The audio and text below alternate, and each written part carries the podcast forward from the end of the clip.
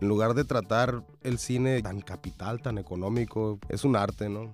Es una cosa muy competida, ¿no? Y Sonora es cuna de cineastas. Pero, ¿por qué se van? Yo soy Alejandra Almada y te invito a despertar tu séptimo sentido, un podcast para descubrir sus historias. Escúchanos cada miércoles en Spotify, Anchor y Google Podcast. Cuando tú acabas tu película, no se acaba el gasto. Yo creo que el gran tema siempre es el presupuesto. Puede haber muy buena dirección y no hay un buen guión, no, no es una buena película. De Sonora el público es muy apático.